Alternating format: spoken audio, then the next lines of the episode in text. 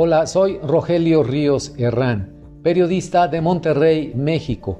Mi comentario de hoy se titula La DEA y los militares. De entre tantos elementos a considerar en torno a la detención del general Salvador Cienfuegos, ex secretario de la Defensa Nacional en México, entre los años 2012 a 2018, quiero detenerme en uno. ¿Por qué la DEA o Drug Enforcement Administration por sus siglas en inglés, puso en ejecución un arresto sorpresivo de un alto militar mexicano del cual el presidente de México se enteró 10 minutos antes de realizado? Con base en la información pública disponible, así parecen haber sucedido las cosas, es decir, de una acusación formalmente presentada en agosto del 2019, se realiza la aprehensión en octubre del 2020, sin que hayan tomado debida nota en el gobierno o al interior del ejército mexicano de la investigación en curso. Con la dinámica de colaboración en materia de inteligencia que, en teoría, existe entre las agencias de inteligencia norteamericanas y el gobierno de México, ¿por qué tomaría la DEA una ruta tan tortuosa para el arresto de un general mexicano acusado de colaboración con narcotraficantes? ¿Por qué no solicitó su detención y extradición a Estados Unidos por los canales habituales? Hagamos un poco de historia. Tendríamos que remontarnos hasta 1930 para saber que en ese año se logró el primer acuerdo bilateral para el intercambio de información relacionada con el narcotráfico entre la Policía Antinarcóticos de Estados Unidos entonces dependiente del Tesoro, y el gobierno mexicano para regular la presencia no autorizada de agentes antinarcóticos americanos. El acuerdo, sin embargo, no impidió que la policía del país vecino siguiera atravesando la frontera y realizando indagaciones sin autorización del gobierno mexicano, notificando solo en ocasiones a la embajada o los consulados norteamericanos en México de sus actividades escribió en 1998 la investigadora Celia Toro de El Colegio de México.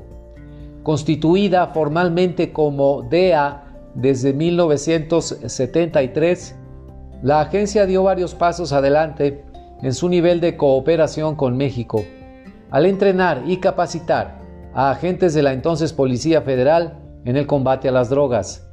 Para mediados de esa década, México era el exportador principal de opio y marihuana a Estados Unidos. Al entrenamiento de policías mexicanos por agentes estadounidenses siguió la Operación Cóndor en 1975, con un gran despliegue militar en Sinaloa. Esos fueron los años dorados de la cooperación bilateral antidrogas, con cientos de decomisos, arrestos de narcotraficantes y golpes espectaculares a ambos lados de la frontera. Pero no hay felicidad eterna. Y para 1985 quedó en evidencia que el poder de infiltración del narco había sido subestimado.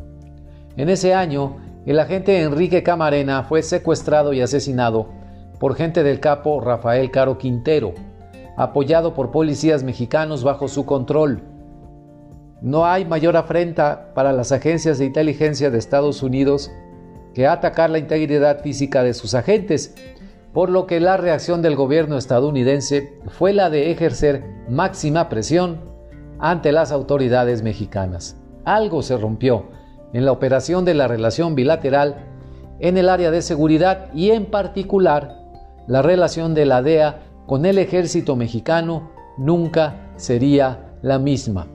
En conclusión, los cuerpos de élite adiestrados por la DEA en México nunca acaban de constituirse como socios confiables. Tarde o temprano, la policía antinarcóticos termina cometiendo abusos policiales, involucrándose en el narcotráfico o siendo asesinada, observa la investigadora Toro para este periodo. A este antecedente se suma otro más reciente. En octubre de 2019 en Culiacán, Sinaloa, es detenido y liberado por militares Ovidio Guzmán, hijo de Joaquín El Chapo Guzmán, a quien se pretendía extraditar a Estados Unidos. A ese incidente se le conoce como el Culiacanazo. Habrá pesado seguramente en el ánimo de los agentes de la DEA el recuerdo de los sucesos de Culiacán para no tomar la ruta habitual de detención y enjuiciamiento de un general mexicano. Solamente el tiempo nos arrojará más luz sobre las motivaciones de la DEA en el caso Cienfuegos y en general para su accionar en territorio mexicano. La Agencia Federal Norteamericana lleva ya una añeja relación con México, no siempre en las mejores condiciones, más bien con verdaderos abismos como el Culiacanazo y el daño que dejó en el prestigio del ejército mexicano. Una cosa es segura, al general Cienfuegos, ya en sus manos, le sacarán el mayor valor posible. Que se preocupen en México. Muchas gracias.